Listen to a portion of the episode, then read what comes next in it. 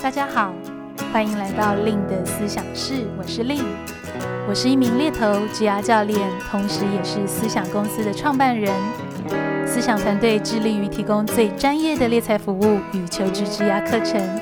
在思想室中，我会和大家来分享我的猎头经验、求职与职涯议题，希望陪伴大家不只找一份工作，而是找一个人生的可能。Hello，大家好，我是 Lin。欢迎大家来到今天令的思想室。今天这集主题呢，我想要和大家来聊一聊：内向的人在职场总是吃亏吗？这个内向系列，其实我们上一周也有聊到。我们上一周聊到的是内向的人就不能够做业务吗？那今天会想要延续这个话题，其实也是我刚好上礼拜我们在录这集 Podcast 的时候。然后有跟我们的同事讨论到内向的这个话题，那我们就讨论到说，哎，内向的人有时候就真的不是这么有那个天线，或者是这么有那个习惯去做表达，甚至是在表达自己上面，哎，可能真的会需要一些额外的勇气，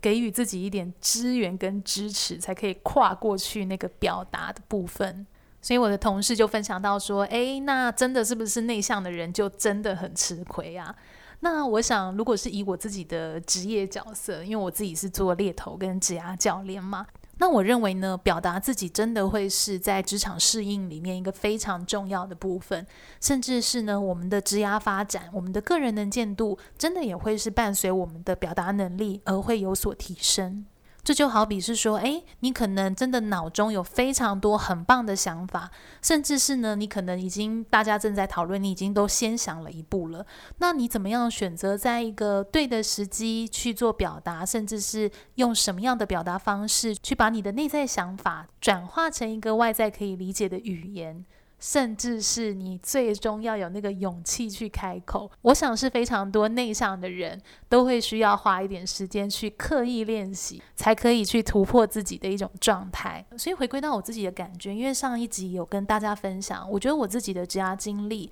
也是一个比较从内向的人，然后刻意练习一些这种可能是谈话技巧啊，或者是沟通技巧，甚至是真的要很勇于举手去勇于发言，去测试看看说，诶。环境是不是允许我表达？跟我表达是不是安全？然后在这种呃每一次每一次的练习，不断去增进我自己敢开口的这种自信心。像是我也跟同事分享到我自己练习的过程哦、因为我们做猎头其实是每天都需要跟非常多的陌生人进行互动。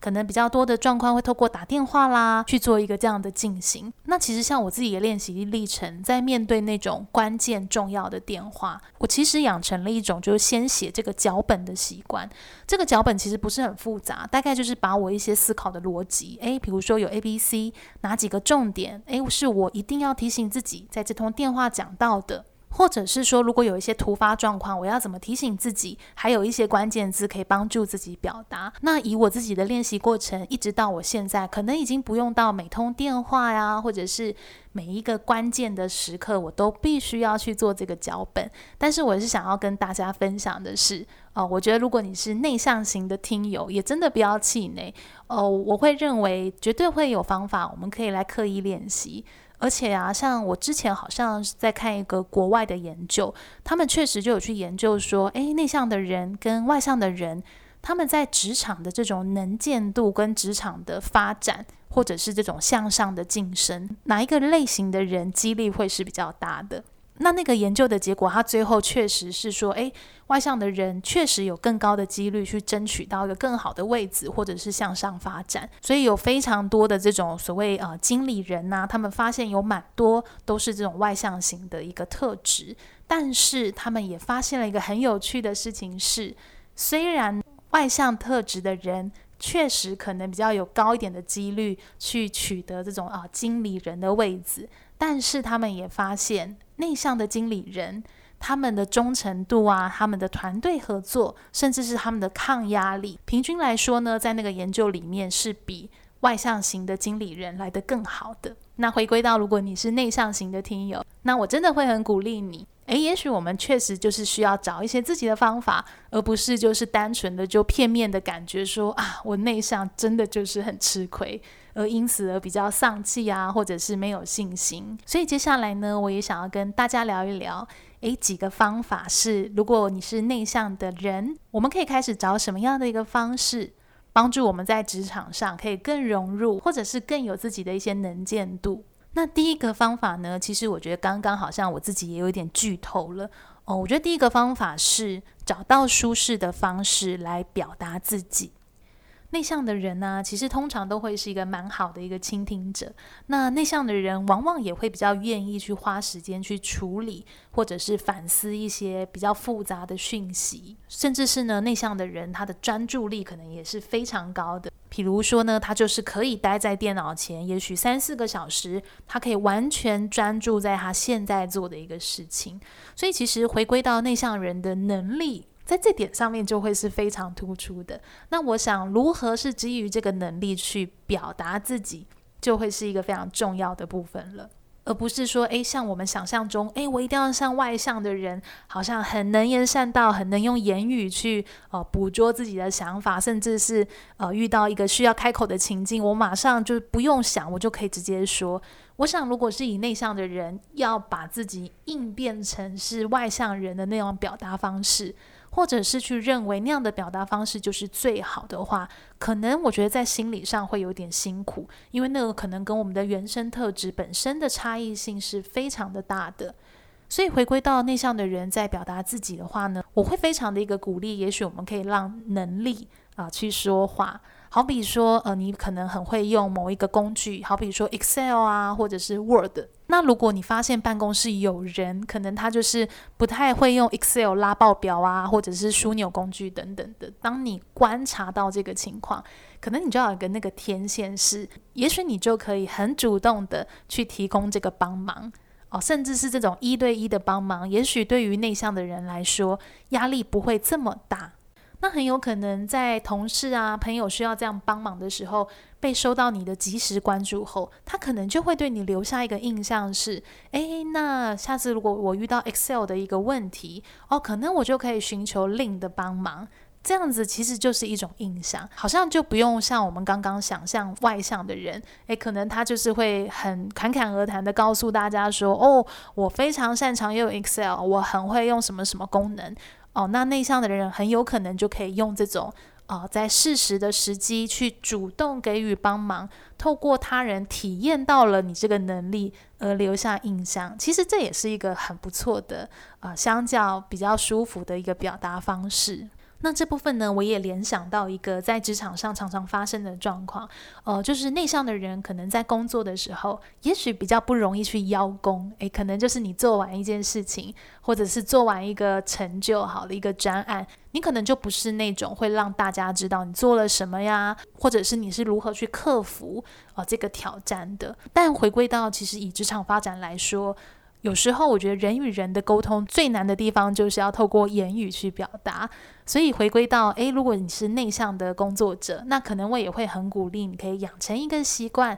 哦，也许就是跟你的主管去定期的提醒自己，要能够去传达你在这件事情做到了什么，你你运用了哪一些能力，呃，去做帮忙，去传达你的一个成就。其实这样子的一个主动的沟通，或是主动的传递这样的一个讯息，也会帮助对方提醒说，诶，对哦令其实这一季做了一个什么专案哦，对，所以他做了这个其实蛮好，但我好像忽略了去认可他或肯定他。所以回归到内向的人，适时的诶去提醒哦，我觉得倒不是说这是一个邀功，只是去用一个比较成熟的方式提醒他人做到了什么。这个在沟通里面其实是非常的一个必要的。所以这样的一个沟通，它可以是很含蓄的，它可以是一对一的时候，也许就是在做季度考核这种一对一，你跟主管的时间，你可以去提出来。这样子的一个方式，就会等主管去发现你会来得好。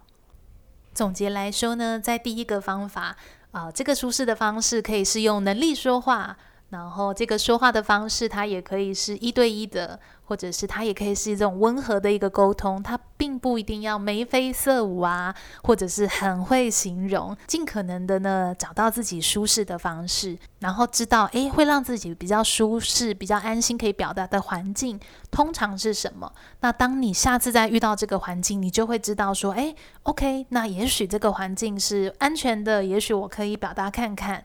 所以不晓得听友们听到这边，你上一次觉得好像可以很侃侃而谈，或者是你上一次真的能够完整表达自己，而且是你很 enjoy，就很享受在那个表达，在那个沟通里面是什么时候？如果你现在马上想到什么经验的话，那我就非常鼓励你，可以去关注这个经验当时的环境，或者是当时你是如何在第一时间开口去表达自己的。再来呢，第二个方法是。表达不一定要经过完整的思考，嗯，这个如果是很多内向的人听到这句，可能会有点疑惑，就诶，不是应该要想完、想清楚再表达比较好吗？但我自己观察到，有些内向的人，可能往往。呃，假设叫做在公司的会议上面，可能你就是不倾向第一个发言，但是也很有可能就是说你还在想，当别人在讨论的时候，你可能一直在思考，一直在思考，而错过了可以发言的时候。那个发言的时候，很有可能就是最后，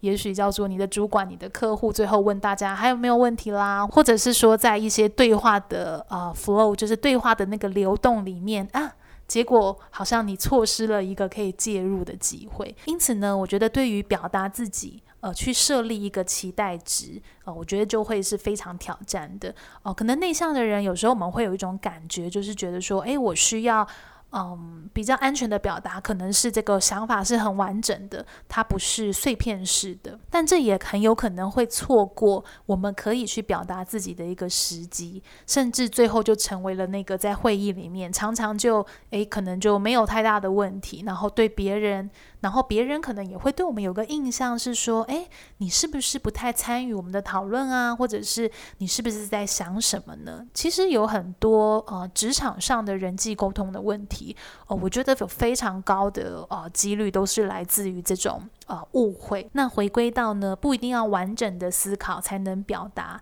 当我们可以比较确立自己对这件事的一个期待值，可能我们会比较容易有一个心态是告诉自己：诶，我不一定要当那个第一个发言的人呢，但是我可以一样运用我很好的能力。比如说，诶，我们的倾听能力，我去很专注这个对象他现在在讲的内容，仔细去听听看，说，诶，呃，可能有没有一些地方是可以透过你来整合，或者是有没有一些地方可能没有想到的。我觉得比较重要的是，在这种沟通的场合，有时候不一定是提出自己的见解跟观点才叫做表达，而是是说，在这个对话里面，我一样可以透过自己的能力去贡献一些，诶。不错的一些想法，哦，不错的一个东西。像我自己在带优势工作坊，然后我就真的会发现有很多内向型的啊、学员，诶，他可能在大家讨论的时候，他不一定看起来这么积极的参与讨论，但我就发现，诶，他们真的就是很有能力，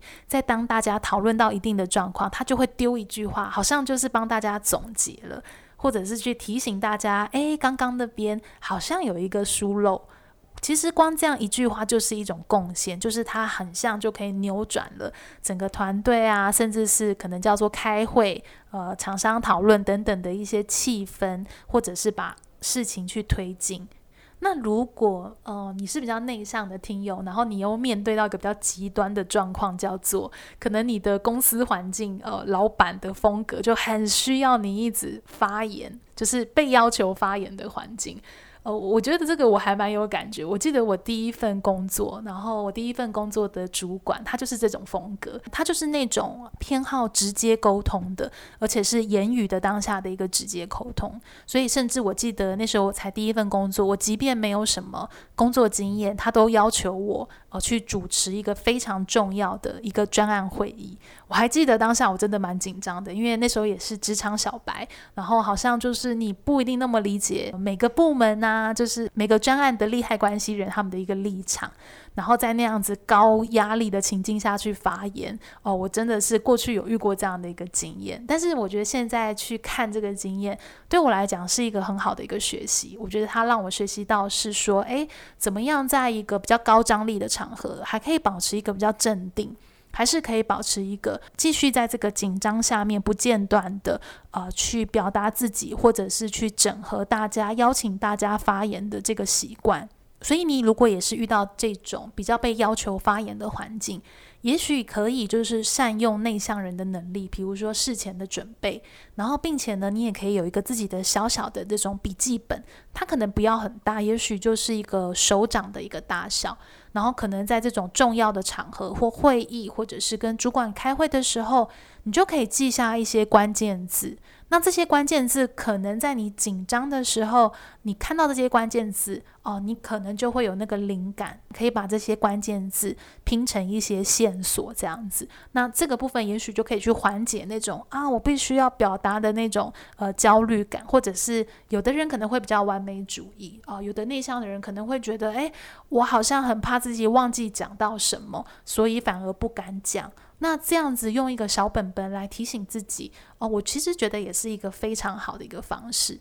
所以大家要记得，有时候在职场生活真的很挑战的，就是人与人的互相了解啊，真的就是透过言语的沟通而来的。虽然我们很期待别人可以了解我们，但是其实大家可以想想看啊，哦，通常我们会了解一个人。哦，大概应该也都是透过聊天，就是对话的形式而开始的。应该很难，就是假设你今天一个环境里面有一个新同事，他第一天上班，你就能马上跟他心电感应说：“哦，我知道这个人是怎么样，他喜欢什么，他的地雷区是哪里。”这个可能真的很难。那么开始去试着表达自己。或者是贡献自己的一些想法，可能就可以让我们在职场上面相较比较不吃亏，而是有一些方式呃来呈现自己。讲到这边啊，我又想要跟大家补充一个地方，也是一个小细节，就是呃，我觉得内向的人有时候真的会比较惯性的，就是我们习惯。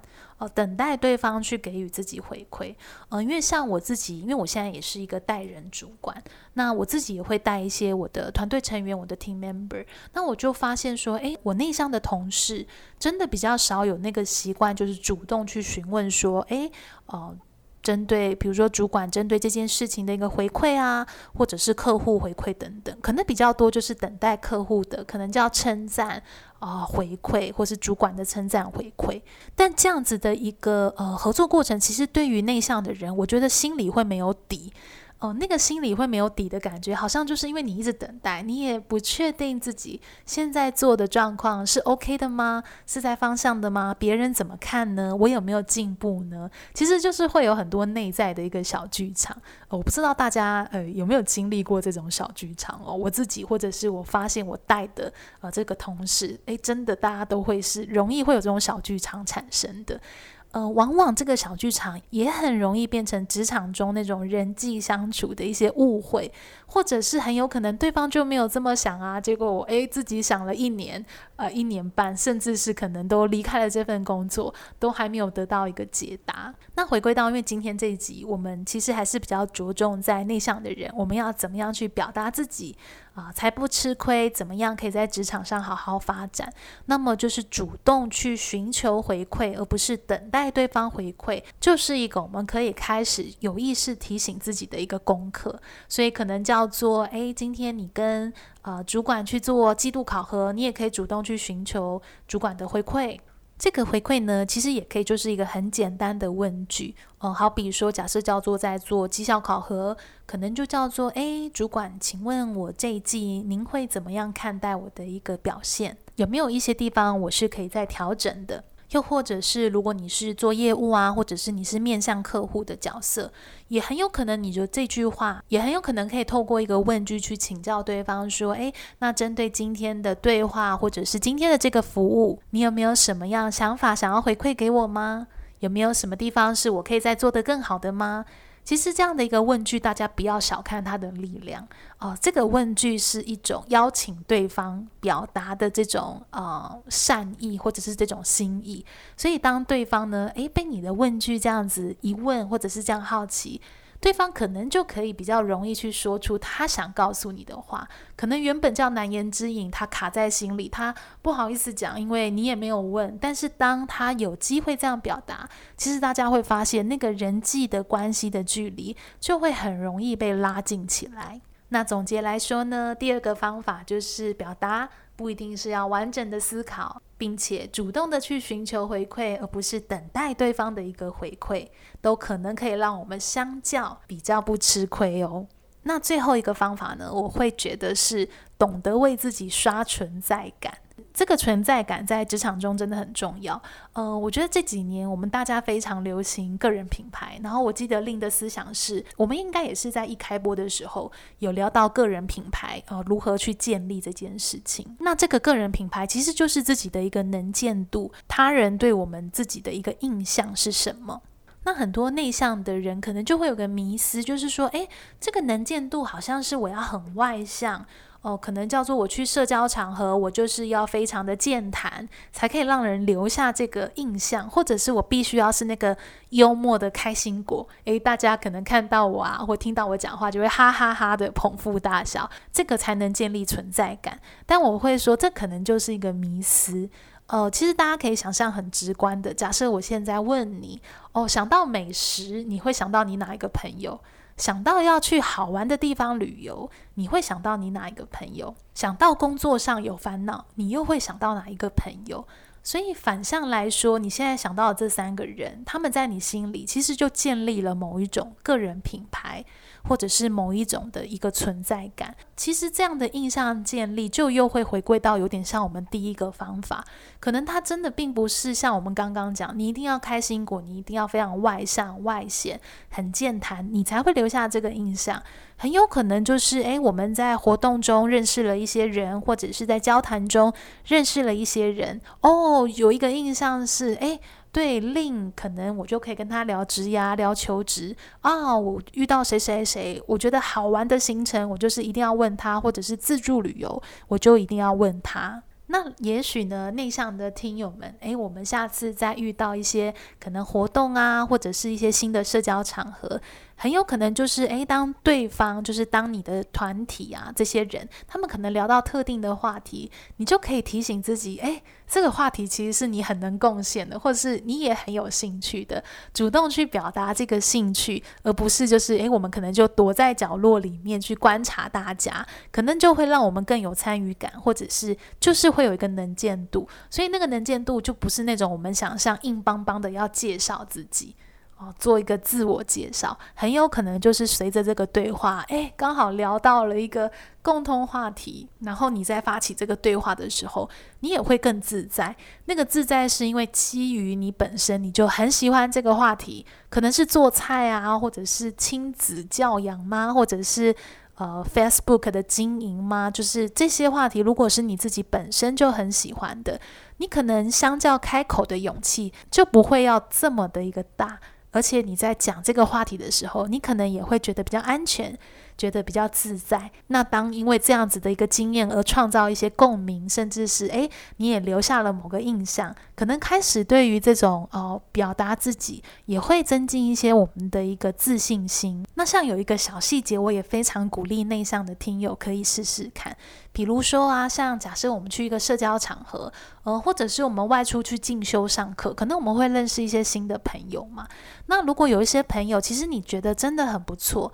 可能你也可以。不一定是要用说的啊，就是现在的这种 email 或者是 Line、Facebook 非常的一个方便。你也很有可能就是在认识完一个人后，你就写个一两句话告诉他说：“诶，谁谁谁今天很开心能够借这个机会认识你，那就是我很享受我们就是在聊旅游的时候，诶，那希望接下来就还是可以跟你保持联系。”其实光这样一句话，收到的人他对你的感觉也会非常不一样。这样子的感觉就会跟诶，可能你今天在这个场合认识了不错的人，你还想要跟他深交，可是你可能就放在心里哦。大家可以感受看看，你有表达跟放在心里没有表达，很有可能它产出的效果就是会非常不一样。那当我们可以用这种言语啊、去提醒。去提醒一个人，我们其实是很喜欢他吗？或者是很在乎他？这样无形中其实也就是在奠定我们某一种个人印象，或者是某一种啊我们自己的一个存在感。希望今天的这个主题对于正在挣扎这个内向的呃特质的朋友，能够有一些新的灵感。那最后呢，我也想要跟大家来预告一下，我今年会亲自带领的最后一场优势工作坊。那这个优势工作坊呢，会是在十一月六号、十一月七号，就是六日的两天。那这个工作坊呢，我会导入就是盖洛普优势的这套评测工具，结合我自己从事猎头跟职涯教练的实务经验，来协助大家去看看是说，诶，我们有哪一些很好的特质是可以被提炼在某一些情境，或者是呢，可以去。有意识的一个展现，可以去帮助我们达到我们现在在工作上的一些目标。那这个工作上的目标呢，其实每个人可能都很不一样，很有可能有的人是在思考我要转换工作，或者是想要突破现在的一个呃工作的一个天花板。那就很期待在这个工作坊看到大家喽。那如果有的听友啊，你已经在开始储备明年的呃这种年后转职，你也可以参考我目前跟好好共同合作的一支线上。课程叫做 OfferGet 资深猎头的履历面试全攻略。那那个线上课呢，就会还蛮有别于优势工作坊，它就会比较着重在这种求职技巧的一个方面，透过我自己过去做猎头提炼的一些观点，去帮助你选择适合呈现自己履历的方式，以及跟雇主互动的一个方式。那以上的话呢，就是最近的一些课程讯息。那如果听友们你对于课程或者是跟我做一对一的职涯咨询或盖洛普咨询有兴趣的话呢，可以加入我们的呃官方账号小老鼠 L Y N N C A R E E R S Link Careers，就会有助教来协助你喽。那如果你喜欢今天这集的 Podcast 内容呢，也别忘了可以追踪我的 Facebook、IG。部落格搜寻猎头的日常就可以找到我了。那令的思想室呢，也有同步在 YouTube 频道做上架，可以移动到那边帮我按订阅，开启小铃铛。那这样以后令的思想室的新的推播你都可以收到喽。那我们就在下集相见喽，拜拜。